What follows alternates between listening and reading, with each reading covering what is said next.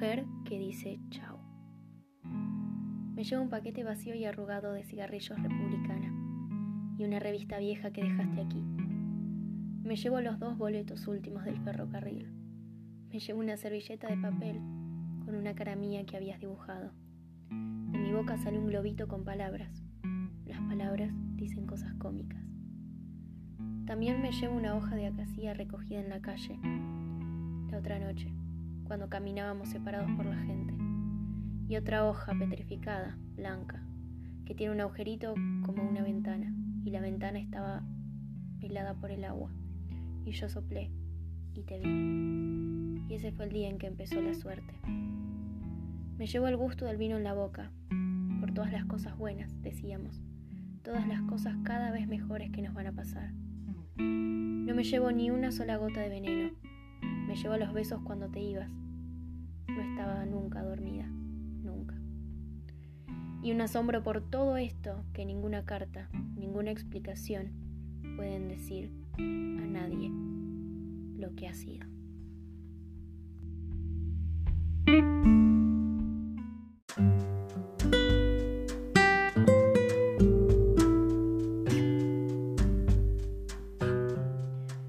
El esperado. Yo nací el día de la invención de la Santa Cruz y por eso me pusieron de nombre María, María de la Cruz. Fue a los 12 años justos, el día de mi cumpleaños, cuando la mata creció y le brotaron los frutos amarillos y me halló. Y a la noche de ese día soñé el sueño más hermoso y al siguiente me trajeron para la ciudad. Fue en el año 68 que me trajeron, para cuidar a los niños. En aquella casa de la calle Obispo estuve 30 años mirando pasar a los hombres y a los caballos atrás de las rejas de la ventana. Eran los tiempos de España y, por pobre que fuera un blanco, ningún negro ni negra podía mirarlo. Yo nunca supe si a mí me vendieron o me regalaron, porque a muchos negritos los regalaban, los regalaban en bandeja. Era una fiesta de casamiento, sonaba un golpe de aldaba en la puerta y ahí entregaban al negrito desnudo, con unos listones de colores que colgaban, largos, de la bandeja de plata. Pero yo ya era crecida cuando me trajeron para aquí, y ya la mata me había hablado y había tenido el sueño. Los amos me arrancaron un collar que yo había traído de la plantación, un collar grandísimo, de semillas de peonías. Las peonías tienen dos caras, una cara roja grande y otra cara negra, más escondida. Las peonías, como la máscara del Uá, tienen la vida y tienen la muerte. El collar pertenecía a Santa Bárbara. Era tan lindo me lo había regalado el moreno viejo que tocaba el tambor del bembé del ingenio. Él decía, yo toco cuando me pica la mano, decía. Mi tambor me cree, me cree todo todito. Mi tambor me cree aunque yo le mienta. Él tocaba el tambor y cuando la ceremonia estaba buena, la música se salía del tambor y se metía en los cuerpos de los bailarines. Y entonces la música nacía de los cuerpos de los bailarines. Al viejo yo le conté mi sueño y también las palabras de la mata, y él fue quien me dijo que yo no me iba a morir sin ver al esperado. Me dio el collar para que contara los años. Ese fue el collar que me arrancaron. De todos modos, las peonías no hubieran alcanzado para contar casi un siglo. La vez que descubrí la mata, ahí en el batey, ella estaba chiquitita. Tocaron la campana y tuve que irme corriendo. La campana la sabíamos de memoria todos, los grandes y los chicos, porque antes no había máquinas ni carbón. Los negros chiquitos con canastas grandes y los negros grandes con, con canastas grandísimas. Hacíamos todos una montaña de bagazo y nos pasábamos el día regando el bagazo para que se secara y ardiera bien. Las carretas se llevaban el bagazo y lo echaban a la hornalla para que tuviera candela y se moliera la caña. Los machos trabajaban más que nosotras las hembras. Desde niños, los machos ya servían para guiar los bueyes de las carretas. Había una romana muy grande, grande como esta casa, y ahí entraban y pesaban las arrobas de caña. Cuando sonaba la campana, había que estar. Si no, eran 25 azotes en la espalda con látigo de cuero crudo. Para castigar a las embarazadas había un hoyo, y las acostaban con el vientre adentro del hoyo. Después de los azotes, Les embadurnaban la espalda con tintura de Francia. El amo quería todos los años un negrito, o dos. Si salían dos, mejor. Tocaba la campana y el mayoral nos contaba a todos. Los negros grandes estaban muy vigilados, porque se huían. El mayoral traía perros y los largaban a las cuevas de los indios, donde los negros se escondían. Después les pegaban con cuero crudo o les cortaban una oreja. La matica estaba en medio de un claro y para verla había que atravesar el matorral. Yo volví. Me moría de miedo. Pero al día siguiente volví. Sola. Me senté en un pedrusco y la contemplé. El aire estaba clarísimo. Cuando salía el sol ya no se encontraba trabajando. De un día para el otro la mata había crecido. Tenía todas las ramas llenas de botones con punticas amarillas, hinchadas, como si fueran a reventar. Y ese día yo cumplía 12 años y sentía un calor raro, que no era de hambre, adentro del cuerpo. No le contesté nada, pero yo estaba quieta y sin embargo estaba caminando. Desde aquel día tengo ese poder de caminar cuando quiero, aunque no mueva un pie y esa noche me quedé dormida en el barracón y entonces del cuerpo me brotaban hojas y caracoles.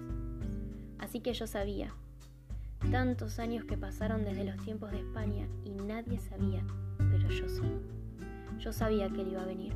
Estuve casi un siglo esperando y sabiendo. Yo lo estaba esperando aunque no lo conocía. Sabía que faltaba uno y que iba a llegar para salvarnos a todos. El día que él llegó, yo iba vestida con el traje largo, blanco. A mí no me gusta sino vestirme de largo. Me parecía más majestuoso y yo iba caminando y el gentío comentaba, mirá, mirá. Todo el mundo decía, ahí va. Él llegó desde la sierra con una barba negra y palomas sobre los hombros. Antes había llegado muchos hombres que llevaban melenas y barbas como llevan los profetas y disparaban tiros al aire. Lo vi llegar a él y para mí no fue ningún asombro. Ahora pienso en la mata y no sé qué habría sido de ella. Ha de haber seguido creciendo en alguna parte. Una vez volví a buscarla, pero no la encontré. Yo le había entendido todo lo que ella me había dicho, pero no sé si después ella habrá sido un flamboyant que se le encienden las flores.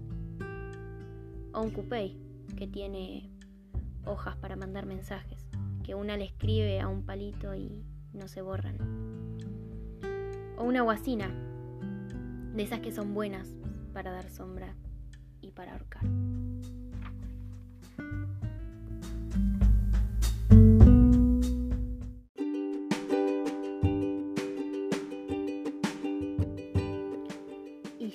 De amor bonita. Ambos tenían 16 años cuando se conocieron. Cuando ella le vio por primera vez a él, ni se inmutó. Todo lo contrario a lo que él sintió cuando la miró. Sin duda, era la mujer. Era preciosa y sus ojos castaños tenían algo que le hacían distinta a todas las otras mujeres.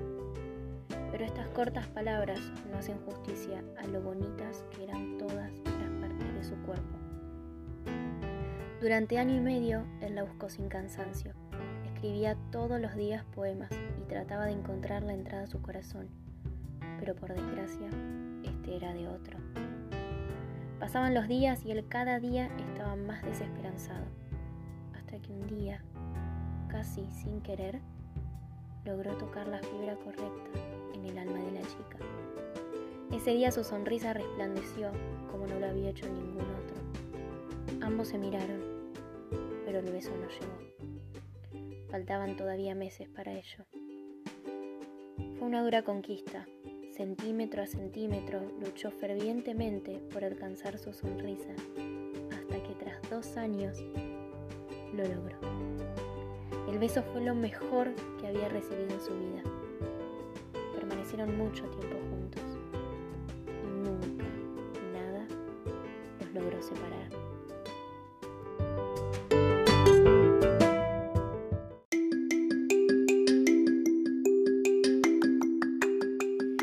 Ella necesitaba escapar de amores tóxicos, de mentiras, de manipulación, de engaños, de tanta dependencia de los hombres equivocados. Necesitaba vivir por ella misma, quererse, gustarse. Por eso se fue de improviso a pasar unos días a otra ciudad, un lugar para perderse entre monumentos y callejuelas estrechas que le devolvieran las ganas de hacer cosas, de interesarse por otras cosas. Él estaba agotado, vacío de amores intrascendentes, de historias sin finales felices ni tristes, de historias de amor que ni siquiera empezaban. El miedo a amar, la imposibilidad de entregarse a una persona era su obstáculo para sentir esa ansiedad del amor que te mantiene vivo. Por eso se fue de improviso pasar unos días a otra ciudad, un lugar para perderse entre monumentos y callejuelas estrechas en donde dejar enterrados sus miedos y empezar una nueva vida. Y entonces ambos se encontraron para vivir una historia de amor tan breve que nadie se dio cuenta. Ella estaba sentada en las escaleras de aquel museo, pensando, con la mirada perdida en se sabe qué recuerdos. Lo que él vio mientras se acercaba fue la mujer más maravillosa, derramando lágrimas. No podía ser. Él secó sus lágrimas con una sonrisa y de repente desapareció. Tardó un instante en volver con la misma sonrisa de antes y unas flores robadas al jardín del museo. Ella seguía llorando porque sus sentidos le dieron la voz de alarma cuando él la rozó. Y así juntaron sus miradas y luego sus bocas en un beso que les removió por dentro. Un beso entre dos desconocidos que se necesitaban urgentemente. Ninguno de los dos quería separar sus labios, sintiendo que los temores desaparecían, como las inseguridades se convertían en confianza, disfrutando del placer sin obstáculos. Y así estuvieron una eternidad, una eternidad que duró el tiempo que duró un beso.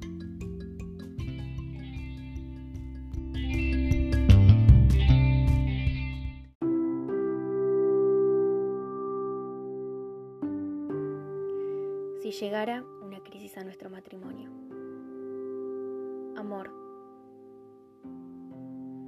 Sé que aún no nos conocemos lo suficiente como para saber de nuestras rarezas, las de ahora o las que vendrán.